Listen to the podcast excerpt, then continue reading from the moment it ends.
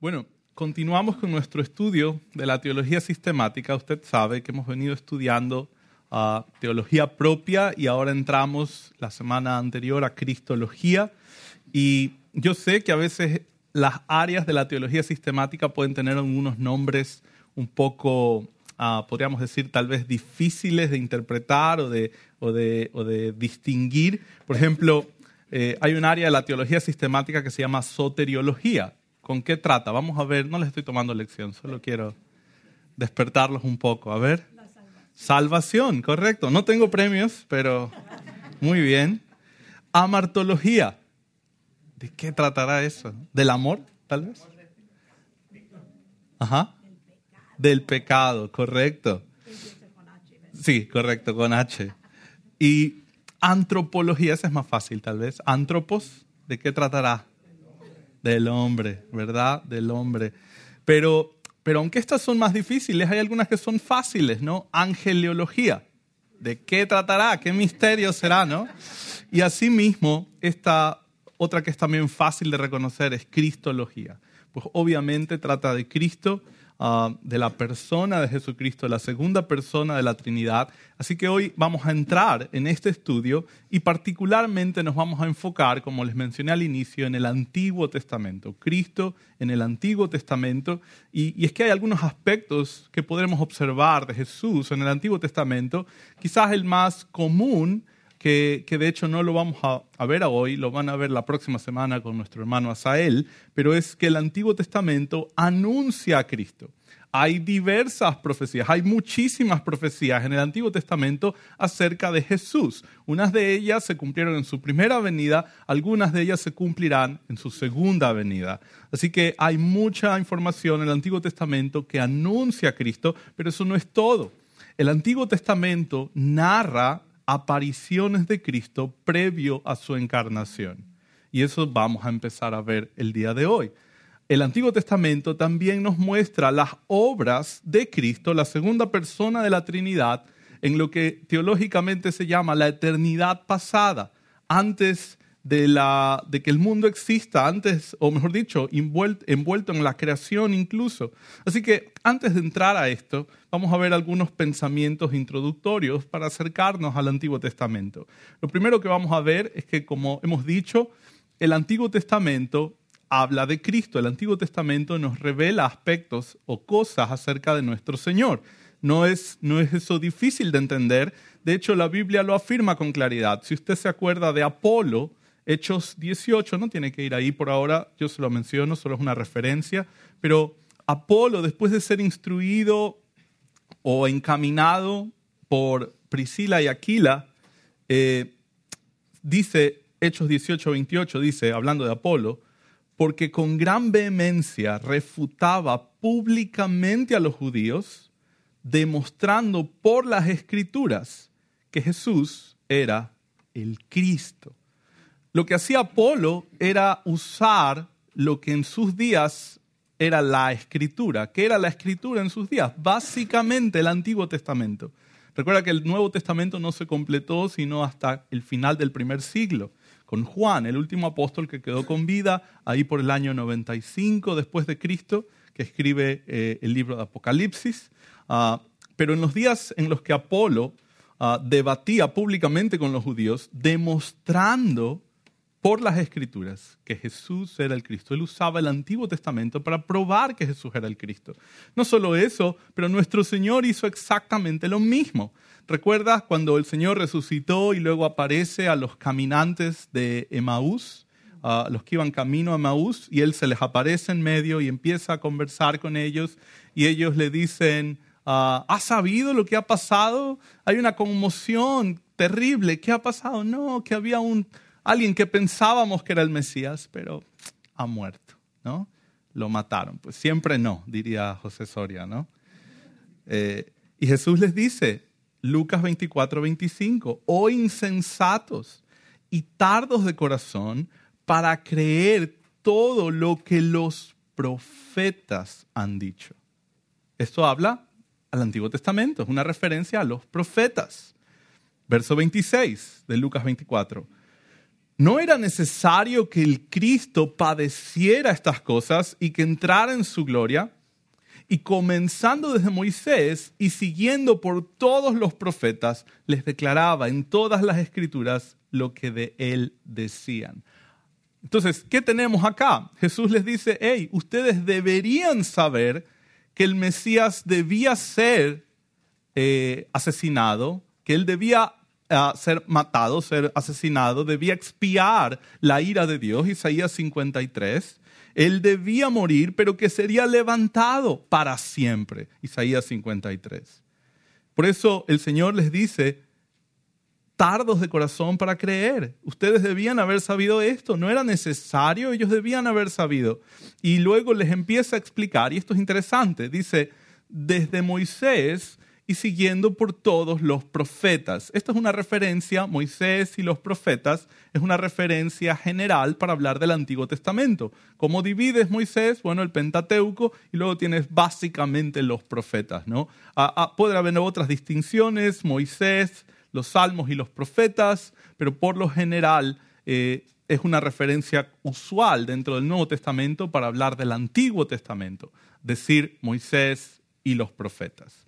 Entonces, acá lo que tenemos, y esto es importante ah, eh, tener en mente, algunos cuando leen esto piensan que Jesús fue por cada versículo mostrándoles cómo cada versículo de la Biblia apunta a Él.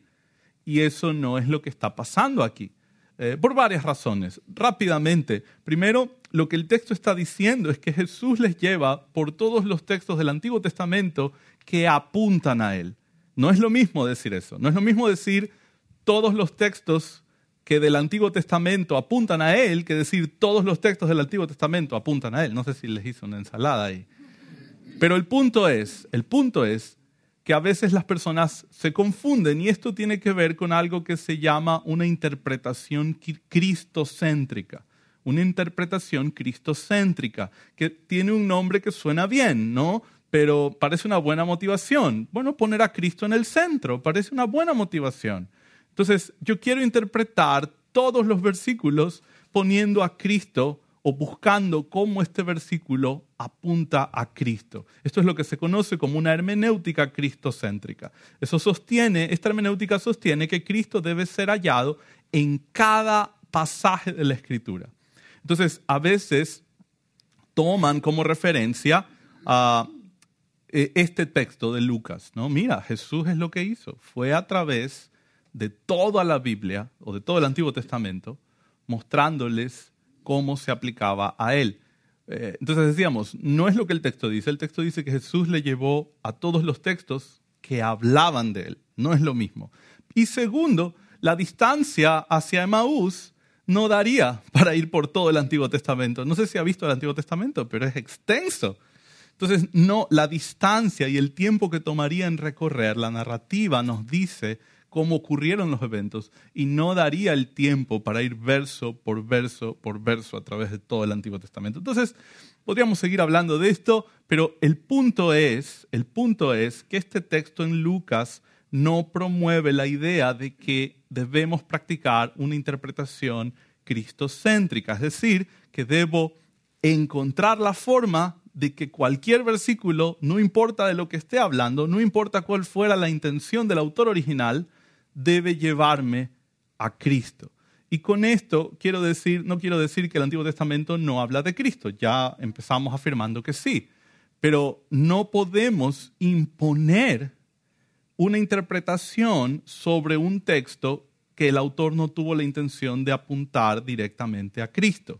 Entonces, otro pasaje que usualmente se usa es Primera de Corintios 1:23, donde dice, pero nosotros predicamos a Cristo crucificado.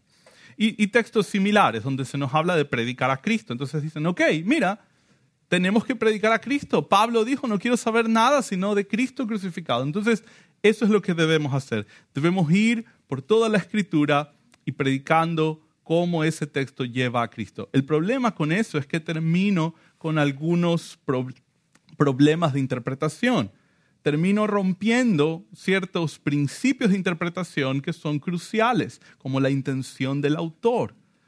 Cuando yo interpreto la Biblia, y es lo que los apóstoles hicieron, es lo que Jesús hizo, es lo que los profetas hicieron con la revelación anterior, son fieles a la intención del autor. Y, aquí la confusión está en, confundir cómo se relaciona el significado del texto con la implicación del texto. Si el significado del texto nos lleva a una implicación que fue intencional, que fue prevista por el autor original, entonces eso es como debe ser la implicación del texto, pero yo no puedo inventarme implicaciones. Así como no puedo inventarme el significado del texto, tampoco puedo inventarme implicaciones. La implicación debe ser coherente, consistente con la intención original del autor. Y ahí es donde diferimos con la interpretación cristocéntrica. La interpretación cristocéntrica podremos coincidir en algunos puntos, pero eh, va más allá de la interpretación histórica y gramatical, que es la que hemos venido estudiando, cuando dicen que no importa la interpretación del autor, ese texto debe llevarme a Cristo. No importa la intención del autor. Entonces, ahí es donde diferimos. Y, podemos ver que, ¿por qué, ¿por qué está la confusión? ¿Por qué existe esta confusión? Bueno, porque en realidad hay tipos, hay analogías en el Antiguo Testamento que efectivamente apuntan a Cristo. Adán, el primer Adán, cayó y desobedeció a Dios. El segundo Adán, obedece perfectamente y hace todo lo que el primer Adán no pudo. Este sería un tipo. Tenemos el tipo que es Adán y tenemos el antitipo en el Nuevo Testamento que es Jesús cumpliendo lo que el primer Adán no pudo. Tenemos los sacrificios que demandan una obediencia perfecta a Dios. Viene Jesús y cumple perfectamente la obediencia. Es el sacrificio perfecto ah, que, que, ningún hombre pudo haber cumplido, que ningún macho cabrío pudo haber cumplido, según el autor de Hebreos. Entonces, la Biblia efectivamente tiene tipos y tiene antitipos y tiene analogías, pero siempre y cuando esta analogía fue intencional o estaba dentro del rango de implicaciones que el autor original pudo prever, entonces esa interpretación es válida. Pero si el autor original no tuvo una intención y yo quiero imponer, entonces hay un problema. ¿Y cuáles en la práctica, cómo lucen estos problemas? Bueno, estos problemas lucen en que muchas veces se llega a interpretaciones que el autor original no tuvo la intención de comunicar. Por poner un par de ejemplos muy, muy rápido. Ah, a veces hay personas que practican la, la hermenéutica cristocéntrica. Entonces, por ejemplo, cuando recuerdan los valientes de David que le traen agua a David, entonces dicen, ok, entonces la interpretación aquí o la implicación aquí es que así como los valientes le trajeron agua a David, Jesús trajo el agua de la vida que nos trae, es la fuente del agua de la vida.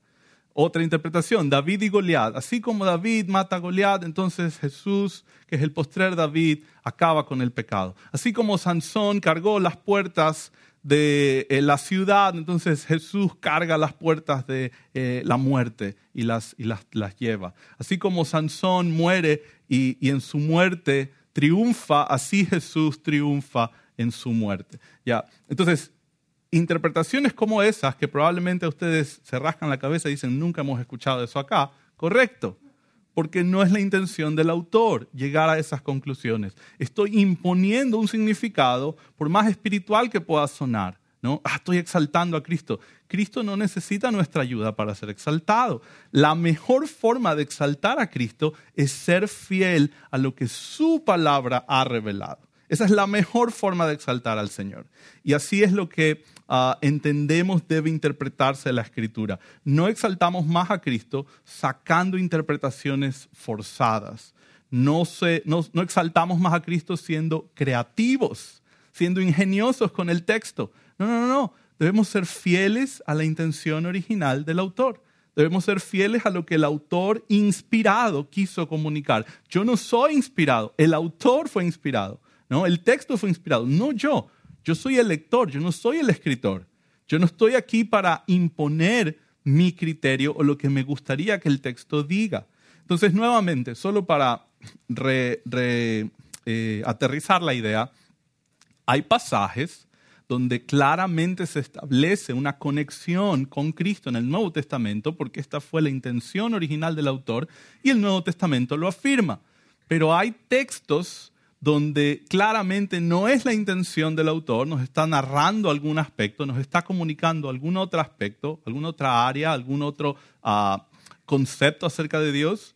Pero si nosotros decimos, bueno, a ver, ¿cómo, ¿cómo conecta esto con Cristo? Bueno, eso podría ser muy subjetivo, porque a lo mejor otro ve otra conexión y a lo mejor otro ve otra conexión y, y perdemos toda objetividad, porque ya el texto no es el estándar. Ahora es mi percepción, es mi criterio lo que determina esa conexión y eso se vuelve muy subjetivo. Entonces, nuevamente, ah, hay pasajes que ah, deben ser claramente conectados a Cristo, pero esto no es la razón para conectar todo texto, aun cuando la intención del autor no fue. Eh, el pastor MacArthur ha hablado de esto varias veces. Dice lo siguiente, tengo una cita acá de él. Dice, los apóstoles y los discípulos fueron la primera generación de predicadores del Evangelio que cumplieron la gran comisión y basaron su predicación en los textos de Cristo que están en el Antiguo Testamento. Claramente, nuevamente, el Antiguo Testamento habla de Jesús, nos apunta a Jesús en, a momentos, en, ciertos pasajes eh, determinados, específicos, ah, pero nuevamente no estamos buscando tratar de conectar cada pasaje, porque hay pasajes que no tienen ese propósito y tienen otro propósito. Ah, hay más aspectos de la, teología que solo la cristología. La Biblia nos comunica más que solo la cristología. Ah, de hecho, hay 10 áreas de la teología sistemática. Lucas, les, otro texto que afirma nuestro argumento, Lucas 16, 27, es un texto conocido. No sé si recuerda, pero este es el pasaje de El rico y Lázaro. Eh, es una parábola que el Señor ah, diseñó. El Señor contó una parábola para eh, instruir acerca de varios aspectos. Pero lo que quiero resaltar hoy está en el verso 27 al 31. Eh, recuerda que está el rico ahí ah, en el lugar de tormento y, y, dice el texto, entonces le dijo, te ruego pues, Padre, es el rico el que está hablando, que le envíes a la casa de mi Padre, porque tengo cinco hermanos para que les testifique a fin de que no vengan ellos también a este lugar de tormento. Y Abraham le dijo, a Moisés y a los profetas tienen, óiganlos. Él entonces dijo, no, padre Abraham, pero si alguno fuere a ellos de entre los muertos, entonces se arrepentirán. Mas Abraham le dijo, si no oyen, de nuevo, ¿a quién? A Moisés y a los profetas tampoco se persuadirán al que alguno se levante de los muertos. Dos veces se repite esta conexión, Moisés y los profetas, Moisés y los profetas. ¿Por qué? Porque el Antiguo Testamento revela a Cristo. El Antiguo Testamento nos comunica lo que necesitamos saber acerca de la persona de Jesús. El Antiguo Testamento no necesita la ayuda del Nuevo Testamento para aclararnos qué significa. Eh, vamos a hablar de eso más adelante, pero continuando con la cita del pastor MacArthur, él dice, esto no significa que Jesús está en cada verso de la escritura, del Antiguo Testamento, en cada párrafo o en cada capítulo. No puede forzarlo ahí, dice. No vamos a poner una capa cristológica sobre todo el Antiguo Testamento, pero efectivamente Él está presente, Jesús, en toda la escritura, Antiguo y Nuevo Testamento. Entonces, nuevamente, la hermenéutica cristocéntrica eh, tiene este propósito. Ellos dicen, y, en resumen, con esto terminamos y pasamos a, otro, a otro, punto, pero solo para terminar, eh, ellos dicen que el Nuevo Testamento nos ha traído más luz, es verdad, la revelación es progresiva, pero ellos dicen, y aquí es donde diferimos, concordamos en que la revelación es progresiva y el Nuevo Testamento trae más luz, eso concordamos. Pero donde diferimos es que ellos dicen, ahora con esta luz debo reinterpretar el Antiguo Testamento. Había un mensaje oculto que ahora a la luz del Nuevo Testamento sale a la luz. Era un mensaje donde los autores que escribieron no sabían lo que estaban escribiendo. No sabían toda la dimensión de lo que estaban escribiendo, para ser más preciso. Ellos escribieron más allá de lo que entendían. Es lo que ellos piensan, ¿no? La, hermenéutica cristocéntrica. Entonces, ahora que tenemos el Nuevo Testamento y conocemos todo el misterio de Cristo, podemos ir al Antiguo Testamento y reinterpretarlo. Entonces, la, distinción es muy fina, pero debemos ser precisos por, eso mismo. Uh, nosotros entendemos que el Nuevo Testamento nos aclara aspectos acerca de Cristo, nos revela con más detalle acerca de Cristo, claro que sí pero no coincidimos en que el Antiguo Testamento debe ser reinterpretado. Entendemos que el Antiguo Testamento puede entenderse por sí solo, no necesita reinterpretación. No hay una verdad oculta. Los autores sabían lo que estaban escribiendo, Dios les inspiró. Ellos entendían lo que estaban escribiendo, ellos entendían cómo sus textos iban a ser usados en el futuro. Y podríamos hablar mucho acerca de esto, pero no nos daría el tiempo, así que lo mejor que puedo hacer es sugerirles un libro que lo pueden conseguir aquí en la librería, que se llama La hermenéutica de los escritores bíblicos, del doctor Abner Shaw. Eh, y ahí usted puede observar y puede leer con mucho más detalle cómo, cómo debemos interpretar la escritura y cómo los ah, apóstoles, cómo los autores del Nuevo Testamento ah, no reinterpretan el Antiguo. Testamento. No cambian, cuando digo reinterpretar, me refiero a cambiar su significado, ¿verdad? Que el Antiguo Testamento se entendía de una manera y luego llega Pablo y dice, no, no, todos han entendido mal. Ahora este es el significado del Antiguo Testamento. No, eso no es lo que hacen los apóstoles. Los apóstoles, cuando citan el Antiguo Testamento, que lo hacen muchísimo en el Nuevo Testamento, están plenamente en armonía, en coherencia con la intención del profeta del Antiguo Testamento. No cambian su significado. Entonces, eh, eso creo que debemos tener claro. No hay un significado escondido, no hay un, ah, un significado más profundo, más espiritual, ah, que, que pasa del sentido literal. No, el sentido literal es el sentido inspirado. Ah, así que bueno, es interesante porque a veces queremos, queremos ver a Cristo donde no está, pero perdemos de vista donde sí está. Esto es interesante, a veces pasa, pasa porque vemos que en el mundo cristiano a veces ocurre, de que quieren imponer a Cristo en un pasaje donde Cristo no está, pero donde sí está, pues pasa desapercibido. Y, hablo de las teofanías, que no es Estefanía, es teofanías. No sé si hay alguna Estefanía acá, pero no hablo de, un nombre, hablo de las teofanías, las apariciones de la divinidad. Teo de Dios, fanía de aparición, o también su sinónimo eh, para nuestro fin, cristofanías. Las apariciones ah, de la segunda persona de la Trinidad previas a la encarnación. Quizás para usted esto es un repaso y quizás ya usted ha leído o ha escuchado acerca de esto, o quizás para usted esto es totalmente nuevo. Entonces, si esto es totalmente nuevo, le invito a, poner mucha atención porque vamos a dar algunos pasajes y vamos a ver algunos aspectos que probablemente son interesantes para usted. Entonces, el Antiguo Testamento nos muestra que la segunda persona de la Trinidad, este es nuestro Señor Jesús, cuando nació en Belén, no fue su primera encarnación, su primera, perdón, su primera ah, aparición. Algunos creen, la primera vez que la segunda persona de la Trinidad apareció en este mundo fue en la encarnación. Y por la Biblia vamos a ver que no. Entendemos que no fue la primera vez que el Señor Jesús tuvo contacto con hombres ah, en Belén. Y esto es muy interesante y también es muy útil porque nos ayuda a entender ciertos aspectos del Antiguo Testamento.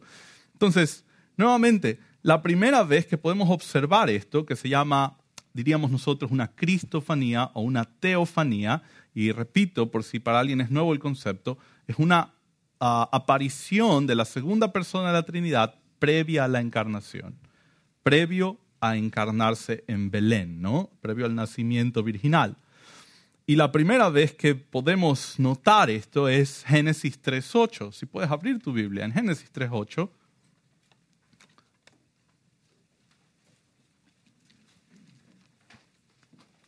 Génesis 3, el pasaje conocido por narrarnos acerca de la caída del hombre, la desobediencia de Adán y Eva, ah, pero también nos revela algunos aspectos. Génesis 3.8 dice, y oyeron, si tienes la Biblia Reina Valera, dice, y oyeron la voz de Jehová, Dios, que se, pasaba, se paseaba en el huerto al aire del día. Y el hombre y su mujer se escondieron de la presencia de Jehová Dios entre los árboles del huerto. Bueno, la, palabra hebrea acá sugiere el sonido de Jehová. La idea es que ah, estaba caminando la presencia de Dios ah, por el huerto y este sonido fue lo que escucharon Adán y Eva y se escondieron. De hecho, algunas traducciones lo traducen así, el sonido de Jehová caminando en el huerto o andando en el huerto. Porque una voz no se pasea, una voz no camina, una voz no anda. Ah, puedes, puedes oír una voz, pero no puedes oír una voz caminando. Puedes oír, o no puedes oír el sonido de una voz caminando. Puedes oír cuando alguien está caminando y oyes el sonido de sus pasos caminando. Ah, de hecho, hay otros pasajes donde esta misma palabra, no vamos a ir ahí por tiempo, pero ah, se traduce como sonido. Segunda de Samuel 5.24, Primera de Reyes 14.6, Segunda de Reyes 6.32. Pero quiero, antes de ir a otros textos, quisiera seguir en Génesis 3, verso 10.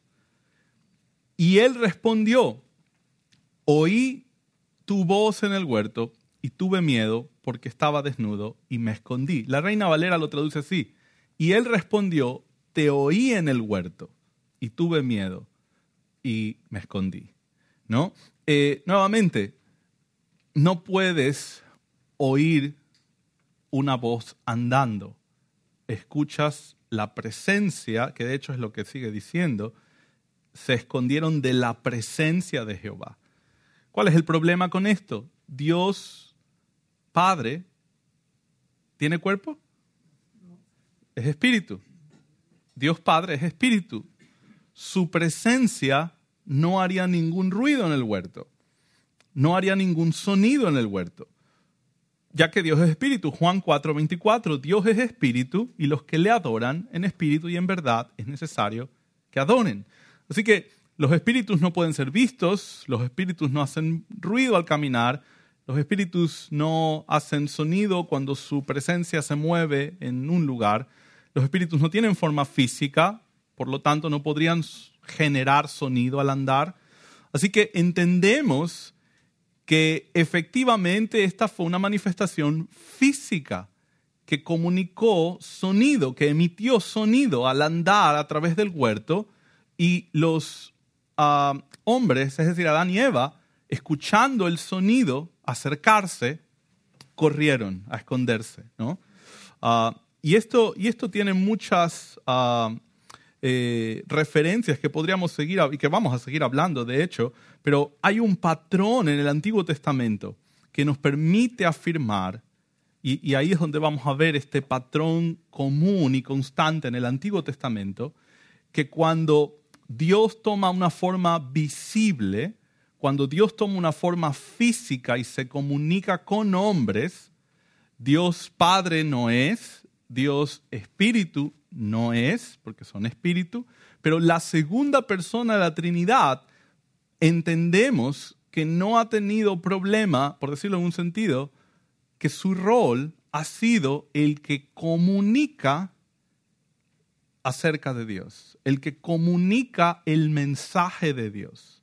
Es la segunda persona de la Trinidad la que el Nuevo Testamento nos describe como el verbo de Dios, la palabra de Dios, es la segunda persona de la Trinidad la que tiene el rol de comunicar la voz de Dios, la palabra de Dios. Entonces entendemos, y lo vamos a ver, que cuando el Antiguo Testamento nos describe que Dios se manifiesta físicamente, no es Dios, no es Dios Padre, no es Dios Hijo, es Dios, perdón, no es Dios Padre, no es Dios Espíritu, es Dios Hijo, ah, el que toma ese rol.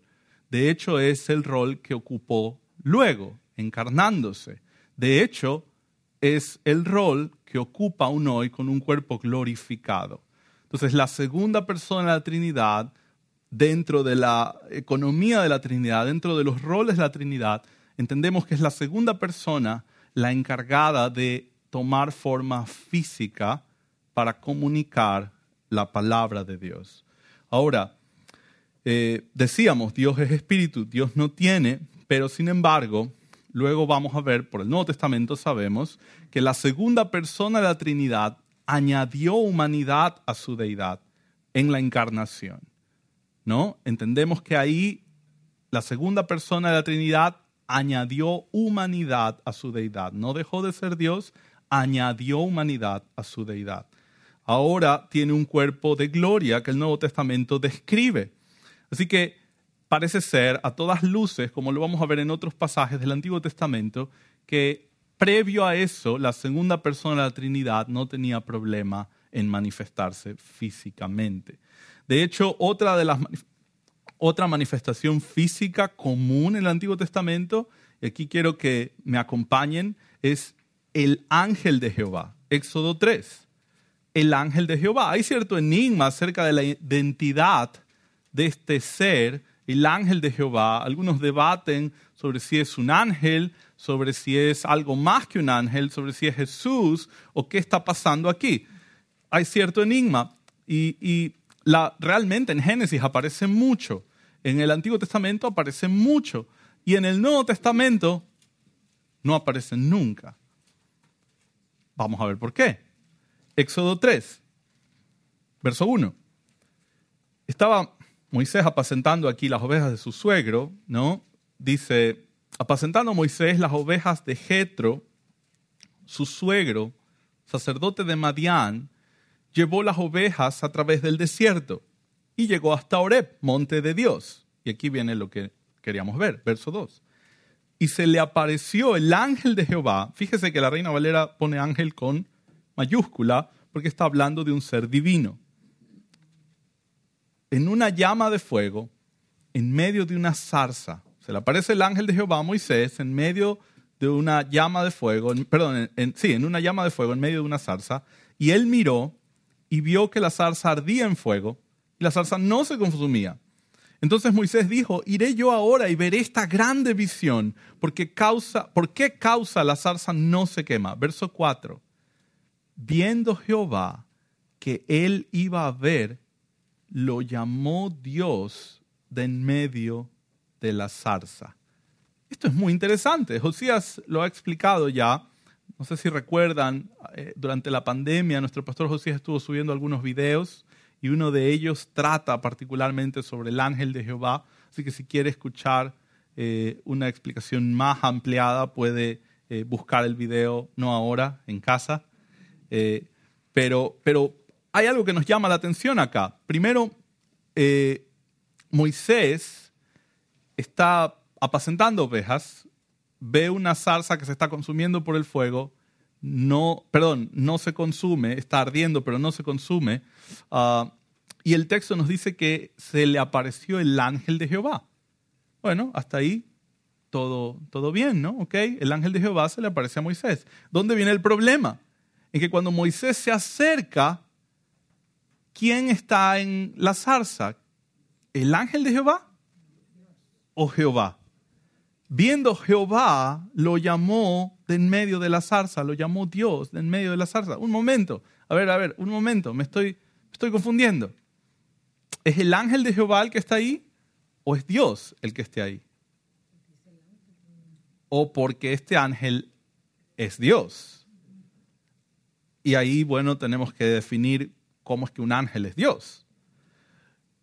Pero sigue el texto, que le dijo Dios de en medio de la zarza. Moisés, Moisés, y él respondió, heme aquí, y dijo, no te acerques, quita tu calzado de tus pies, porque el lugar en que tú estás, tierra santa es. ¿Por qué es santa esa tierra? ¿Tenía algo de especial? ¿Tenía alfombra roja? Porque Dios estaba ahí.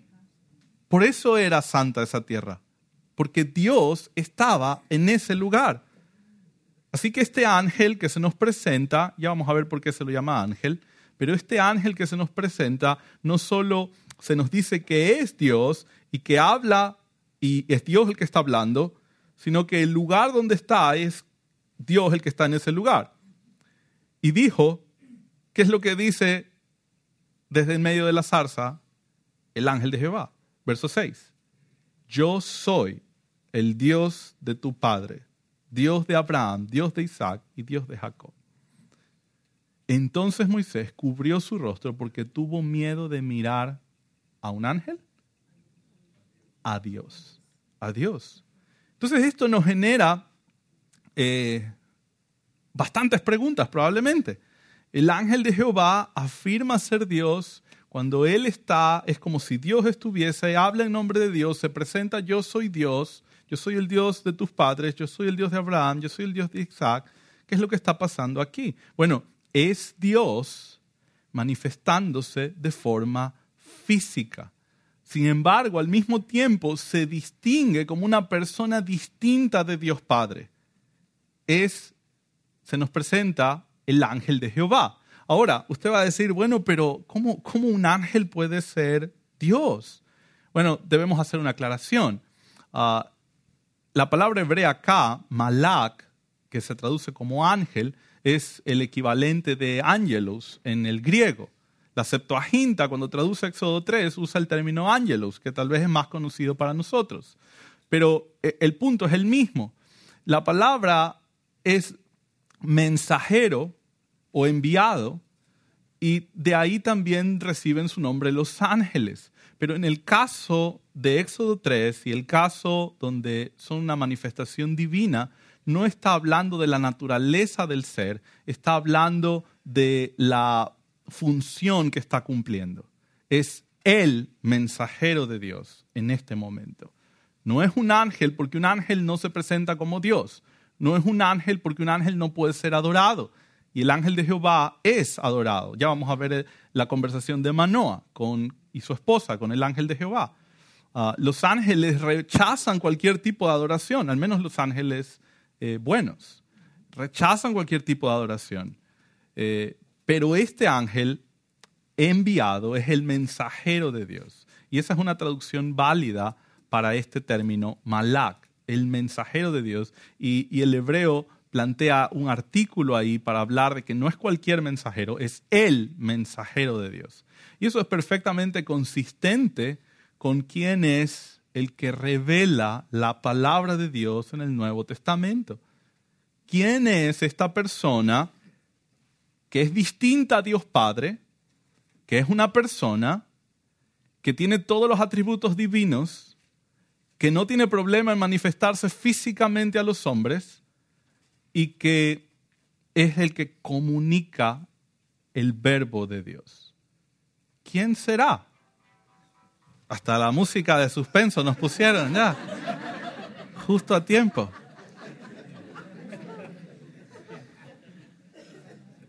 Es la segunda persona de la Trinidad. Es la segunda persona de la Trinidad y lo vamos a seguir viendo. De hecho, eh, no creemos que Jesús sea un ángel y quiero ser muy claro en eso. No somos testigos de Jehová. No creemos que Jesús es un ángel. De hecho, el autor de Hebreos es muy claro que Jesús es superior a los ángeles. Uh, Hebreos 1 Hebreos 1.3. Mientras lo busca.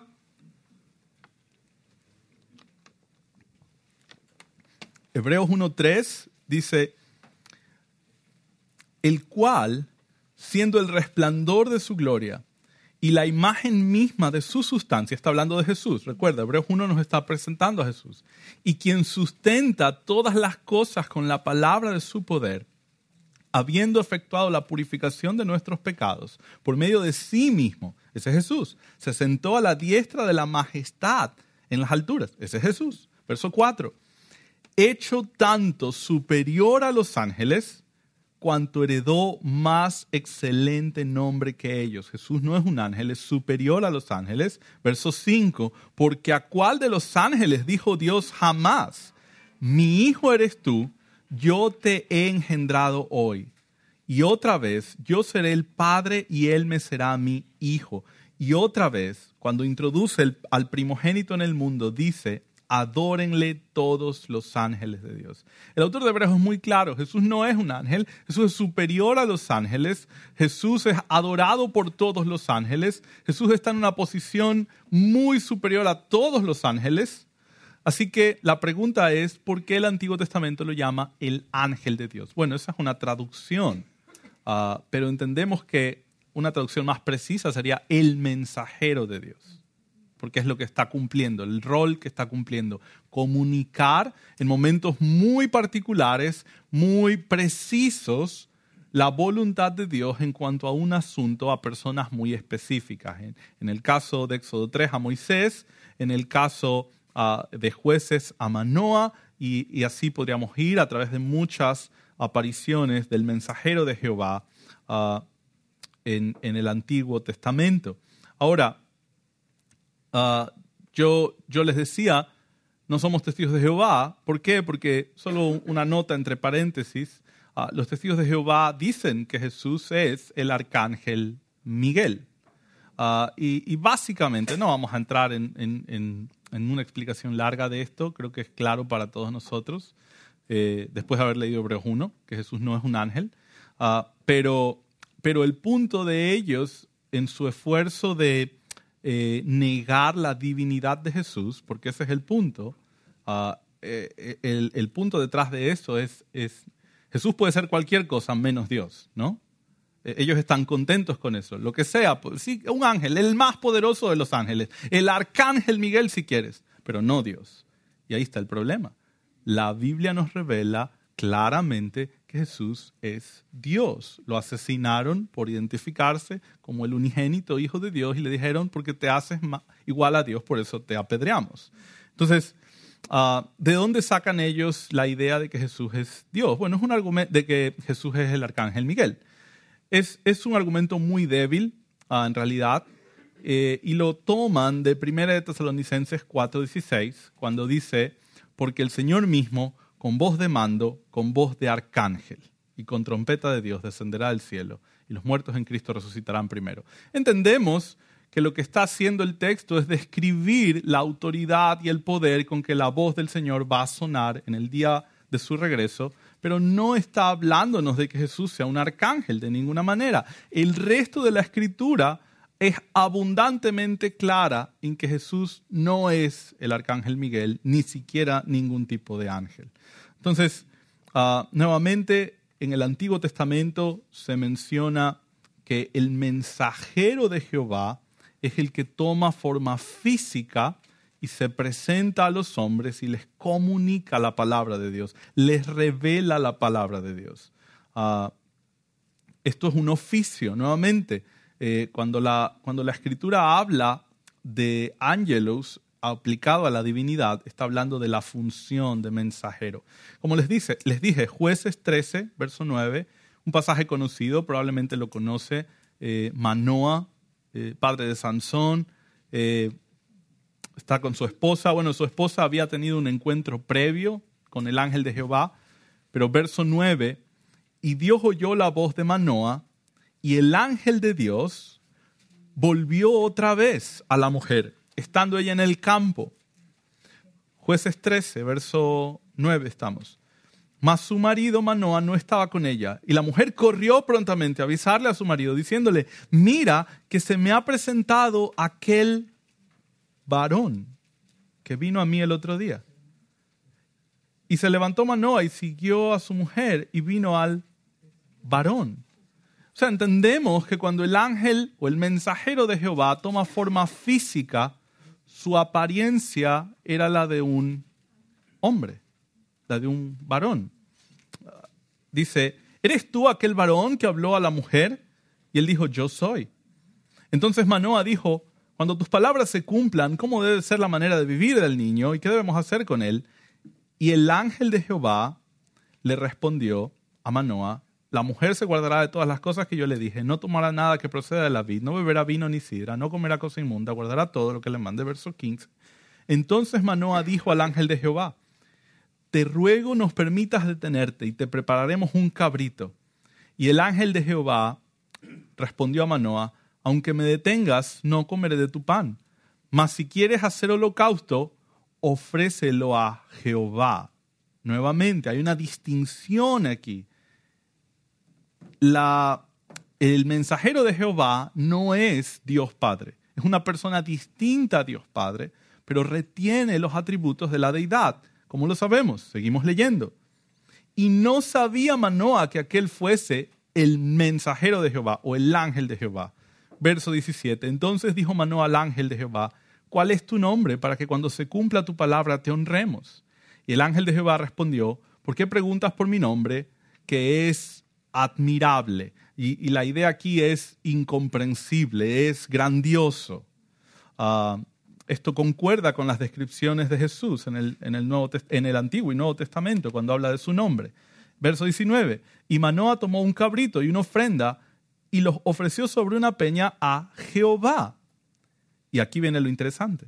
Y el ángel hizo milagro ante los ojos de Manoa y de su mujer, porque aconteció que cuando la llama subía del altar hacia el cielo, el ángel de Jehová subió en la llama del altar ante los ojos de Manoa y de su mujer, los cuales se postraron en tierra. ¿Cuál es el problema aquí? Manoa está ofreciendo un sacrificio, un holocausto a Jehová, a Jehová Dios, y de repente el mensajero toma el sacrificio y asciende al cielo.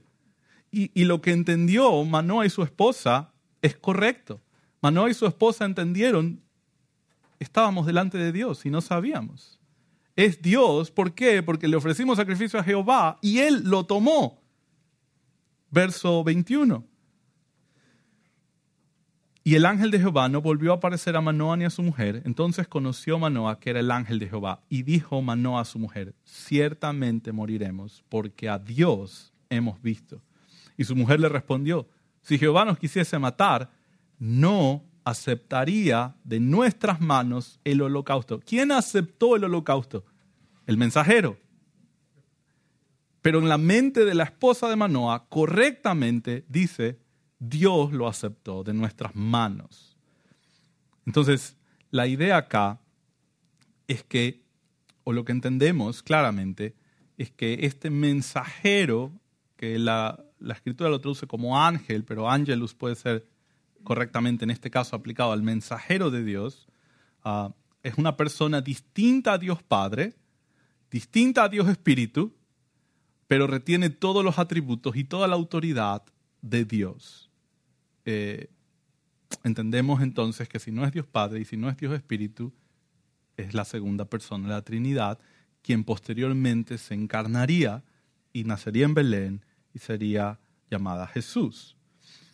Bueno, ustedes saben que los ángeles no reciben adoración. No sé si ah, tenemos algo de tiempo, pero rápidamente, Apocalipsis 19, 10, está Juan recibiendo una revelación de un ángel y el ángel quiere adorar, perdón, eh, Juan quiere adorar al ángel y el ángel le dice, verso 10 de Apocalipsis 19, no lo hagas.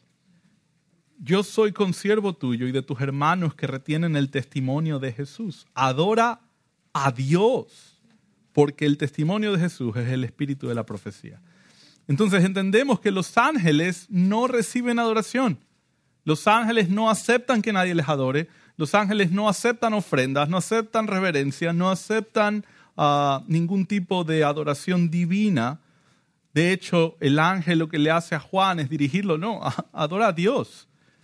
Pero el ángel de Jehová no actúa como los demás ángeles porque no es un ángel, es el mensajero de Dios, es la segunda persona de la Trinidad que aparece, Génesis 16, le aparece a Agar, Génesis 17 y 18, a Abraham, Génesis 26, a Isaac, Génesis 28, 32 y 35, a Jacob, como vimos en jueces, uh, aparece jueces 6, jueces 13. Entonces, solo para cerrar este punto, que creo que espero sea claro, pero es una persona distinta a Dios Padre, que es Dios, que tiene el rol de comunicar el mensaje de la palabra de Dios, que toma forma física y que puede manifestarse físicamente, bueno, ¿a qué persona de la Trinidad nos suena? Bueno, Juan dice de Jesús en Juan 1 es el verbo encarnado. ¿Recuerdas eso? Es la palabra, es el mensaje hecho carne. Tomó forma nació, es Jesucristo. Y podemos notar que el mensajero de Dios, que aparece tantas veces en el Antiguo Testamento, no vuelve a aparecer en el Nuevo Testamento. ¿Por qué? ¿Se jubiló? No, no se jubiló, sino que se hizo carne. Y aquel verbo fue hecho carne y habitó entre nosotros y vimos su gloria, gloria como del unigénito del Padre, lleno de gracia y de verdad. El Nuevo Testamento nos lo revela como nuestro Señor y Salvador, por eso no vuelve a aparecer. Isaías 6, el último referencia, y terminamos con este punto. Isaías 6, Isaías dice, en el año que murió el rey Usías, vi yo al Señor sentado sobre un trono alto y sublime, y sus faldas llenaban el templo. Una pregunta, ¿Isaías podía ver un espíritu? Alguien podría decir, bueno, es una visión, entonces como es una visión de Isaías, entonces puede ver un espíritu. Bueno, ¿cuál es el problema? Que el Nuevo Testamento, Juan 12, 41, dice, esto dijo Isaías porque vio su gloria y habló de él.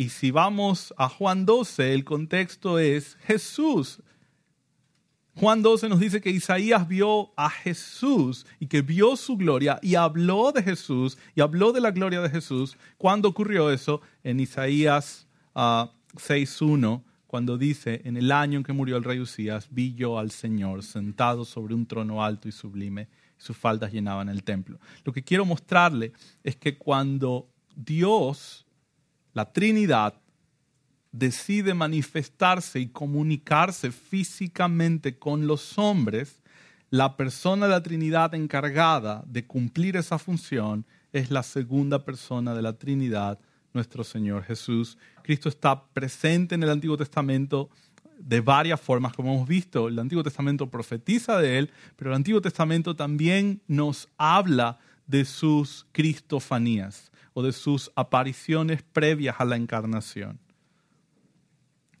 Finalmente, con esto terminamos, ah, el Antiguo Testamento también nos revela las actividades o las acciones del Señor Jesús. Ah, revela su poder, revela su deidad de diversas formas, pero una forma interesante es cuando meditamos en la creación. Ah, hemos dicho, ok, la primera promesa de la salvación está en Génesis 3.15 la primera manifestación física de Jesús está en Génesis 3, 8. 3, 8, ¿no? Eh, pero, ¿dónde es la primera referencia a la segunda persona de la Trinidad? Bueno, Génesis 3.1. Perdón, Génesis 1.1. En el principio creó Dios los cielos y la tierra. Y, tenemos en Génesis eh, uno, los primeros tres versículos, tenemos referencias a la Trinidad.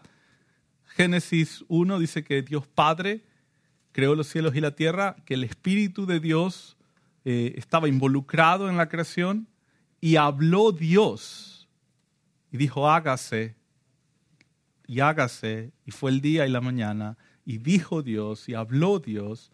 Bueno, ¿quién es el verbo de Dios? Bueno, es la segunda persona de la Trinidad, nuestro Señor Jesús. Y de hecho, es lo que Juan concuerda. Juan 1, verso 1 dice, en el principio existía el verbo. Algunas versiones lo traducen como la palabra, en el griego, logos. Y el verbo estaba con Dios y el verbo era Dios. Él estaba en el principio con Dios, es eterno, no tiene creación, no tiene inicio. Todas las cosas fueron hechas por medio de Él y sin Él nada de lo que ha sido hecho fue hecho. Luego en el verso 10 dice, en el mundo estaba y el mundo por él fue hecho, pero el mundo no le conoció. Entonces, tenemos un problema. A ver, bueno, no es un problema en realidad, pero digo, parecería un problema. Génesis 1 nos dice que Dios Padre creó todas las cosas. Juan 1 nos dice que Dios Hijo creó todas las cosas. Y algunos eh, no sé, iba a decir algo, pero mejor di un paso atrás. algunos que atacan la deidad de Jesús dicen, eh, eso es una contradicción, ¿no? Tienes ahí que Jesús creó todas las cosas, Juan 1, que Dios Padre creó todas las cosas, Génesis 1. Ahí está una contradicción.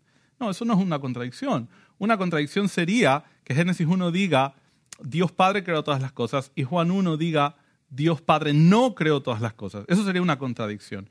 Pero lo que tienes son verdades paralelas, son verdades paralelas. Y, creo que un ejemplo práctico que podemos pensar es, por ejemplo, si usted me dice, ah, ¿dónde está en este momento? Bueno, estoy aquí en Burbank. Ah, ok. Luego me llama otra persona de otro país tal vez y me dice, ¿dónde estás? Ah, estoy en Los Ángeles. ¿Será que hay una contradicción ahí? No, porque eh, estoy en Burbank, que está en Los Ángeles. Ah, no son contradicciones, son verdades paralelas. Las dos son ciertas. Ah, lo mismo ocurre acá. Ah, Génesis tiene toda la autoridad de decir que Dios Padre creó todas las cosas y Juan 1 tiene todo el poder, todo el derecho de decir que Jesús creó todas las cosas porque las dos cosas son ciertas. Y de hecho el libro de Job dice que el Espíritu creó todo. Job le dice, el Espíritu, tu Espíritu me hizo. ¿Qué pasa? Bueno, sí, una Trinidad está envuelta en la creación. Juan, eh, Génesis 1 dice, hagamos al hombre, plural. Es un Dios trino, un Dios, un Dios en tres personas.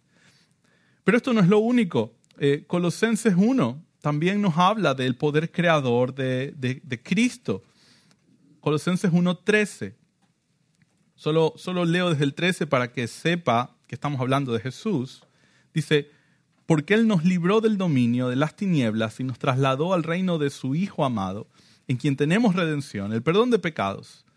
Él es la imagen, ¿quién? El Hijo. Él es la imagen del Dios invisible, el primogénito de toda creación, porque en Él fueron creadas todas las cosas, tanto en los cielos como en la tierra, visibles e invisibles, sean tronos o dominios, poderes o autoridades. Todo, todo ha sido creado por medio de Él y para Él. Y Él es antes de todas las cosas y en Él todas las cosas permanecen. Esto está en perfecta armonía con lo que también dice el autor de Hebreos, de que todas las cosas por Él subsisten, de que Él sostiene la creación. Uh, Hebreos 1.2 dice, en estos postreros días nos ha hablado por el Hijo, a quien constituyó heredero de todo y por quien asimismo hizo el universo. Y esto nos muestra también eh, no solo que Jesús estuvo involucrado en la creación y su poder divino en la creación, ah, pero también nos habla de su rol dentro de la revelación que va eh, en, dentro del argumento de lo que hemos venido diciendo. Ah, el papel de Jesús en la revelación, hemos visto ya sus apariciones en el Antiguo Testamento, pero revelan su rol de ah, ser el mensajero de Dios, ser el que comunica, el que eh, explica la palabra de Dios, el que revela la palabra de Dios. Ah, y Jesús lo dijo muy claramente. Perdón que vaya rápido, pero me estoy quedando sin tiempo. Juan 12, 49 dice, porque yo no he hablado por mi propia cuenta. El Padre que me envió, Él me dio mandamiento de lo que he de decir y de lo que he de hablar. Eh, otro texto, Juan 14, 10, dice, ¿no crees que yo soy en el Padre y el Padre en mí. Las palabras que yo hablo no las hablo por mi propia cuenta, sino que el Padre que mora en mí, Él hace las obras. Eh, y yo les he dado, Juan 17, 14, yo les he dado tu palabra y el mundo las aborreció porque no son del mundo como tampoco yo soy del mundo. Nuevamente, claramente el Hijo, la segunda persona de la Trinidad, tiene este rol dentro de la revelación que es comunicar la palabra de Dios.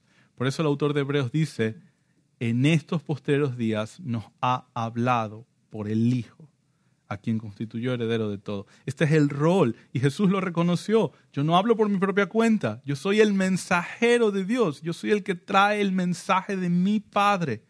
Yo soy el que hablo de lo que mi Padre me da que hable. Yo no hablo por mi, cuenta, por mi propia cuenta, sino que el Padre que mora en mí, Él hace las obras. Entonces, en conclusión, ¿qué hemos visto hoy? ¿Qué hemos visto hoy? Hemos visto eh, que el Antiguo Testamento no solo nos anuncia la venida de Cristo y, principalmente las profecías que vamos a ver la próxima semana la van a ver con Asael, pero ah, también nos muestra que Cristo estuvo activo en, en el Antiguo Testamento comunicando la palabra de Dios, comunicando el mensaje de Dios, ocupando un rol particular, específico, uh, de manifestarse de forma física, en una forma, como decía Manoa, de varón, para comunicar el mensaje de Dios a personas particulares en momentos específicos. Y no solo eso, sino que siempre desde la eternidad pasada ha estado involucrado en la actividad de Dios, siendo Dios, uh, envuelto en la creación, envuelto en la revelación, actuando dentro de las acciones de la Trinidad. Ese es el mensaje de hoy. Oremos. Padre y Señor, gracias por tu palabra, Señor. Gracias porque en ella nos revelas tu actuar, tu plan, tu voluntad. Y, y Padre, realmente reconocemos lo complejo de tu sabiduría, Señor. Pero tú nos has revelado lo que necesitamos conocer y saber para adorarte, para admirarte, Señor, para reconocer, Señor, nuestra, nuestra limitación, nuestra pequeñez, uh, y al mismo tiempo tu sabiduría perfecta, Señor, un plan que has diseñado desde la eternidad eh, y nada ni nadie lo puede mover y nadie, nadie lo puede destruir ni obstaculizar, Señor. Siempre haces tu voluntad, siempre llevas a cabo tu plan de forma perfecta y nos lo has comunicado a través de tu Hijo, a través de tu palabra a través de, Señor, su vida y su ejemplo, nos ha revelado quién eres tú, nos ha mostrado tu gloria, tu amor, tu misericordia, tu justicia, tu santidad, Señor. Y está preservada para nosotros en tu palabra y por ello estamos tan agradecidos, Señor. Bendice este tiempo, esta mañana que estamos en tu iglesia, Señor. Usa a nuestros pastores ah, que ahora nos van a, traer la palabra también en el servicio y tantos hermanos que están acá, sé tú edificándolos, Señor, y si hay visitas que puedan, Señor, conocerte y uh, seguir asistiendo y viniendo, Padre amado. Todo esto está en nuestro corazón y te lo pedimos en el nombre de tu Hijo amado, en Cristo Jesús. Amén.